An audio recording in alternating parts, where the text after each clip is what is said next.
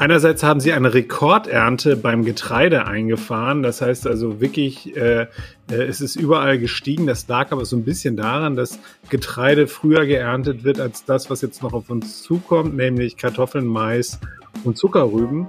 Und äh, da war es so, dass sie nahezu optimale Bedingungen hatten, als sie ähm, die Saat in die Erde gebracht haben im vergangenen Jahr. Die Landwirte in Nordrhein-Westfalen haben Bilanz gezogen und auch wenn man meinen könnte, es ist alles schlecht in diesem Jahr, weil der Regen fehlt, weit gefehlt. Es gibt auch gute Nachrichten. Rheinische Post Aufwacher. News aus NRW und dem Rest der Welt. An diesem Dienstag herzlich willkommen zum Aufwacher und gute Nachrichten vermelden wir hier im Aufwacher ja ganz besonders gerne, dazu später gleich mehr. Wir sprechen außerdem über die modernste Polizeiwache in Nordrhein-Westfalen. Die steht in Duisburg und unser RP-Reporter Christian Schwertfeger war da und hat sich diese Polizeiwache angeguckt. Was die so besonders macht und wo man vielleicht auch an dieser Stelle ein bisschen neidisch auf die Polizisten sein kann, darüber später mehr. Man könnte manchmal den Eindruck gewinnen, Landwirte sind nie zufrieden. Entweder es gibt viel zu viel Regen und die Ernte leidet darunter, oder es gibt, so wie in diesen Tagen, so gut wie gar keinen Regen und auch darunter leidet die Ernte selten, dass ein Bauer mal so richtig zufrieden ist. Zumindest spricht man dann nicht darüber. Gestern gab es die große Bilanzpressekonferenz mit der Landwirtschaftsministerin in Düsseldorf und mit den Bauern und Landwirten. Und es gibt tatsächlich auch ein bisschen Licht und nicht nur Schatten in diesem Sommer 2022, wenn man sich dort die Landwirtschaft anguckt. Darüber spreche ich jetzt ausführlich mit Maximilian Plück, dem Leiter Landespolitik bei der Rheinischen Post. Hallo Maximilian. Hallo, grüß dich. Hast du einen eigenen Garten zu Hause? Ja, haben wir. Und was äh, baust du dort an? Bestimmt auch irgendwie was Leckeres. Himbeeren. Also das ist eine große Freude und ich habe äh, erst am Wochenende wieder ganz viele Himbeeren gepflückt und sie waren sehr köstlich.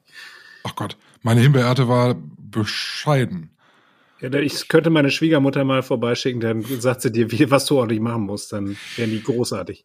Du hast heute Menschen getroffen, die das beruflich machen, nämlich Landwirte und die Landwirtschaftsministerin in Düsseldorf und die haben mal Bilanz gezogen, wie es so aussieht. Wie sieht's denn aus bei den Bauern? Geht's denen gut? Es ist so ein zweigeteiltes Bild, würde ich sagen. Einerseits haben sie eine Rekordernte beim Getreide eingefahren. Das heißt also wirklich, äh, äh, es ist überall gestiegen. Das lag aber so ein bisschen daran, dass Getreide früher geerntet wird als das, was jetzt noch auf uns zukommt, nämlich Kartoffeln, Mais und Zuckerrüben. Und äh, da war es so, dass sie nahezu optimale Bedingungen hatten, als sie ähm, die Saat in die Erde gebracht haben im vergangenen Jahr. Und dann hatten sie einen etwas verregneten Februar und äh, einen schönen warmen März. Und das hat dazu geführt, dass da wirklich äh, die Zahlen durchweg über alle Getreidesorten gestiegen sind. Eigentlich ganz gut. Wir hatten ja so ein bisschen die äh, Befürchtung, dass wir zu wenig Weizen hätten. Heißt das, das Brot äh, bleibt beim Preis stabil oder wird es trotzdem teurer? Es wird tatsächlich trotzdem etwas teurer werden und das zwar gibt es eine, äh, ist es, wenn wir nur die reine Masse angucken, ist es zwar mehr geworden, aber äh, das habe ich äh, gestern gelernt bei der Landwirtschaftsministerin, die Qualität, die lässt so ein bisschen zu wünschen übrig und zwar ähm, hat das Getreide, also der Weizen, der dort äh, geerntet worden ist, nicht den Proteingehalt, den er eigentlich bräuchte, damit die Bäcker bei uns Land auf Land ab zufrieden sind. Das heißt, da muss dann noch von teurerem Importweizen was dazu gemischt werden, damit wir die äh, Qualitätsstandards erreichen, die hier verlangt werden. Und dadurch, hat sie gesagt, sind Preissteigerungen bei Backwaren dann auch nicht ausgeschlossen. Und dazu kommt ja dann vermutlich noch die Gaskrise und äh, damit wird das Backen auch an sich teurer wahrscheinlich. Ne? Genau, wir sehen das jetzt schon, also über alle, äh, über alle Lebensmittelgattungen hinweg. Äh, Speisefette im Juli um 44 Prozent teurer geworden, Eier, Molkereiprodukte 24 Prozent, Fleisch 18 und Brot- und Getreideprodukte eben 15 Prozent. Also Gas äh, ist ein Riesenthema in der Landwirtschaft. Das äh, haben sowohl der Präsident der Landwerkskammer Nordrhein-Westfalen, ähm, äh, Herr Gehring, als auch eben die Landwirtschaftsministerin beide äh, nochmal unterstrichen. Das heißt, äh, beim Gas ist es auch nicht nur so, ähm, dass es darum geht, dass die jetzt alle einen schönen Bauernhof geheizt haben, sondern da geht es darum, dass einerseits Gas ein ganz essentieller Bestandteil bei den Düngemitteln ist. Die kannst du halt eben nicht substituieren oder halt eben aber auch in so Prozessen benötigt wird. Sprich, eine Molkerei funktioniert ohne Gas nicht oder ähm, auch in der Zuckerverarbeitung brauchst du dringend Gas. Und das führt dazu, dass die Landwirtschaftsministerin gesagt hat, sie ist jetzt mit dem Bund in Gesprächen, äh, was einerseits die Priorisierung angeht, aber andererseits auch die Entlastung halt eben der Betriebe, äh, die ja durch die Gasumlage jetzt auch nochmal ordentlich ein Schüppchen draufgelegt bekommen haben. Okay, also Getreide haben wir mal abgearbeitet. Es steht ja noch anderes auf den Feldern aktuell und da kann ich mir vorstellen, wenn ich auch jetzt vor allem nach draußen gucke ähm, und mal überlege, wann wir den letzten großen ergiebigen Regen hatten in NRW, da sieht's düster aus, wenn wir über Mais, Kartoffeln zum Beispiel sprechen, oder? Genau, der Karl Wering äh, von der Landwirtschaftskammer hat gesagt, ähm, dass der letzte ergiebige Regen wirklich ähm, Ende Mai, äh, erste Junihälfte da war und seitdem ist da Ebbe und er sagt, es ist halt eben regional ein bisschen unterschiedlich dass du, du kannst jetzt sehen, wo die wirklich guten Böden liegen. Das ist da, wo eben auch noch so eine Lehmschicht drin ist, die das Wasser halt eben äh, daran hindert, sofort abzufließen. Ähm, das äh, hat man beispielsweise in der Soester Börde oder eben äh, in der Kölner Aachener Bucht. Ähm, am Niederrhein bei uns, da sieht es schon deutlich schwieriger aus. Wir äh, alle äh, kennen ja die Diskussion über Kies, wir, die, das Abbauen von Kies. Das heißt, wir haben einen sehr kieshaltigen Boden und da kann das Wasser relativ schnell abfließen. Das heißt, wenn es dann da über einen längeren Zeitraum nicht geregnet hat und es kommt ein kleiner Schauer, da sagte äh, Herr Wering, dann ist das so ein bisschen wie der Tropfen auf den heißen Stein. Also da bleibt nicht viel von übrig, das fließt sofort weg und äh, kann nicht im Boden gehalten werden. Und das sieht man auch, wenn man äh, mal mit wachen Augen hier bei uns durch die Felder fährt. Äh, vor allem ähm, bei Mais kann man das sehr gut sehen. Das wird jetzt teilweise schon geerntet, obwohl es tatsächlich noch nicht reif ist, weil die Alternative ist, äh, dass man dann nachher Stroh da auf den Feldern stehen hat. Was ist denn so die größte Forderung der Landwirte? Also was wollen die unbedingt? Das, es gab jetzt eine Forderung, die jetzt schon erfüllt worden ist. Das heißt also beispielsweise der verordnete Fruchtwechsel. Das heißt also, das kennen wir alles noch aus dem Erdkundeunterricht. Wenn ich irgendwo Weizen anbaue, äh, dann muss ich im, im, in der nächsten Periode was anderes anbauen, damit eben der Boden dort äh, sich wieder erholen kann, damit es dort äh, nicht die, zu einer Dauerentnahme von Nährstoffen kommt. Und äh, da hat, gibt es jetzt auch eine Ausnahme. Das heißt also, dass man dort jetzt auch äh, im kommenden Jahr, auch wenn man in diesem Jahr Weizen angebaut hat, nochmal Weizen anbauen darf. Das sind so Forderungen, die jetzt ganz akut im Zusammenhang eben mit dem Ukraine-Krieg nochmal äh, aufgeworfen worden sind. Das andere, weswegen die Bauern gerade ziemlich auf der Palme sind, ist eben auch äh, etwas, was von der EU kommt. Da geht es um die ähm, um die Frage, wo äh, dürfen künftig Pflanzenschutzmittel ausgebracht werden. Und wenn die Pläne der EU so umgesetzt worden wären, dann wären 80 bis 90 Prozent der Flächen in Deutschland davon betroffen. Das heißt also, dann äh, könnten dort keine Bauern mehr äh, äh, Düngemittel, also sprich auch Gülle und so weiter ausfahren, was ein großes Problem darstellt, weil man dann nicht mehr wettbewerbsfähig ist äh, im Bereich der Landwirtschaft und äh, man dann davon ausgehen muss, dass es zu einem großen Höfesterben kommen wird. Das haben jetzt äh, die, die, diese Aktivisten, diese Landwirtschaftsaktivisten nochmal ähm, in, in Bonn äh, nochmal lautstark äh, in die Welt hinaus posaunt. Aber da wird es, wenn das Ganze dann jetzt erstmal im politischen Prozess richtig an Fahrt gewinnt, werden da sicherlich auch nochmal die Kammern und die Verbände drauf anspringen und dann wird das Thema uns nochmal deutlich stärker begleiten. Vielen Dank und viel Spaß beim Himbeerenernten weiterhin. Ah, Dankeschön. Bis dahin. Tschüss.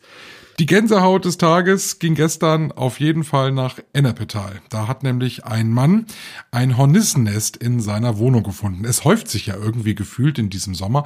Wir hatten schon ein Hornissennest hier auch im Aufwacher in Düsseldorf begleitet. Und ich habe gestern tatsächlich auch beim Spazierengehen, als ich mit dem Hund unterwegs war, plötzlich ein ganz lautes und unangenehmes Summen gehört und habe mich dann da mal ein bisschen umgeguckt und habe dann in einem Baum tatsächlich auch ein Hornissennest gesehen. Also die sind ja wirklich sehr groß. Ich habe keine Angst vor Bienen oder vor Wespen, aber Hornissen Hornissen, ah, da schüttelt's mich dann einfach immer, auch wenn die ja nicht so gefährlich sind, wie man äh, das immer gesagt hat bislang. Aber Ah, nee, Hornissen ist nicht so meins. Die ganze Geschichte aus Ennepetal könnt ihr euch durchlesen auf RP Online, den Link dazu in den Show Notes. Wir kommen jetzt nach Duisburg und es passt so ein bisschen dazu, denn wenn man dringend Hilfe braucht, dann ruft man die Polizei oder den Krankenwagen. Aber wir sind jetzt bei der Polizei. In Duisburg steht nämlich die modernste Polizeiwache in Nordrhein-Westfalen. 10 Millionen Euro hat sie gekostet der Landesinnenminister entsprechend stolz auf das neue Gebäude. Und mein Kollege Christian Schwertfeger hat sich diese Polizeiwache angesehen und kann uns ein bisschen mehr darüber erzählen. Christian, was ist so modern an dieser neuen Polizeiwache? Die Polizei Duisburg, aber auch das Innenministerium äh, sprechen in der Tat vom äh, modernsten Polizeigebäude ähm, des Landes. Also kein Gebäude soll moderner sein als dieses jetzt hier eingeweihte, eingeweihte Gebäude der Polizei in Duisburg-Ruhrort. Insbesondere natürlich äh, soll es modern sein, was die Technik, die ganze Ausstattung anbetrifft. Und in dem rund 10 Millionen Euro teuren Gebäude äh, sollen aber auch die Polizisten besser vor Angriffen geschützt werden, äh, zu denen es leider immer wieder kommt. Ähm, ähm, gerade in der Wache, im Wachenbereich am Eingang entstehen immer wieder auch für die Polizisten gefährliche Situationen. Und in diesem Polizeigebäude ist der Eingangsbereich so gestaltet mit einem äh, entsprechenden Tresen und auch einer Überwachungsanlage, äh, dass es dort nicht mehr zu solchen Übergriffen kommen kann. Ähm, aber auch äh, im Zuge jetzt äh, der Diskussion in den Klimawandel, äh, klimaneutrale äh, äh, Gebäude ähm, nimmt, dieses, äh, nimmt diese Polizeiwache auch eine Vorreiterrolle innerhalb der Polizei ein. Und zwar wird dieses Gebäude mit einer sogenannten Betonkernaktivierung, also. Aha, das klingt, das klingt ziemlich spannend. Was ist das? Was, was versteckt sich dahinter? Genau, was das genau ist, kann ich leider jetzt auch nicht sagen. Jedenfalls dadurch äh, wird das Gebäude im Sommer äh, gekühlt und im Winter gewärmt. Ähm, und das funktioniert auch. Ich konnte mir eben kurz die Wache von innen mal anschauen und äh, dort war es äh, wirklich sehr angenehm kühl nicht kalt äh, und man fühlte sich wirklich wohl. Jetzt ist das nicht nur ein neues Gebäude, sondern man hat auch gleich noch ein paar Umstrukturierungen bei der Duisburger Polizei vorgenommen. Da sind also mehrere Kommissariate ja jetzt in dieser neuen Wache untergebracht. Und man hat zwei Wachen in Duisburg jetzt äh, zusammengefasst, die dort in diesem äh, neuen Gebäude sind, nämlich die Polizeiwache in Duisburg-Meiderich und die Polizeiwache von Duisburg-Homberg.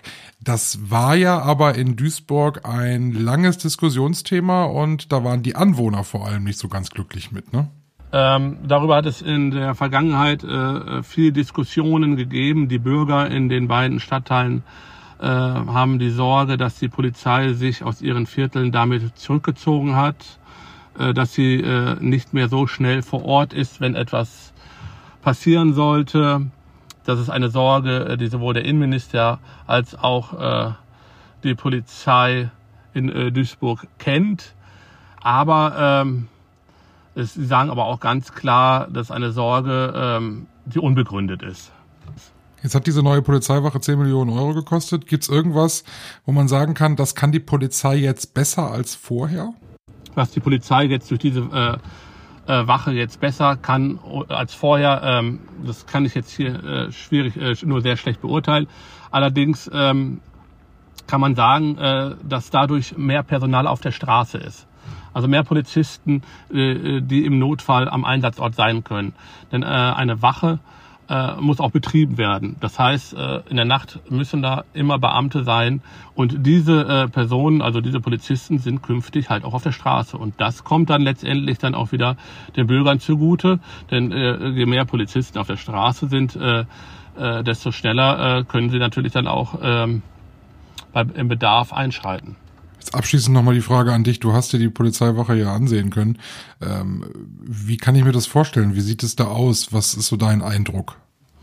Wie ich anfangs schon sagte, es ist ein sehr zweckmäßiges äh, Bürogebäude von außen, äh, von innen aber auch.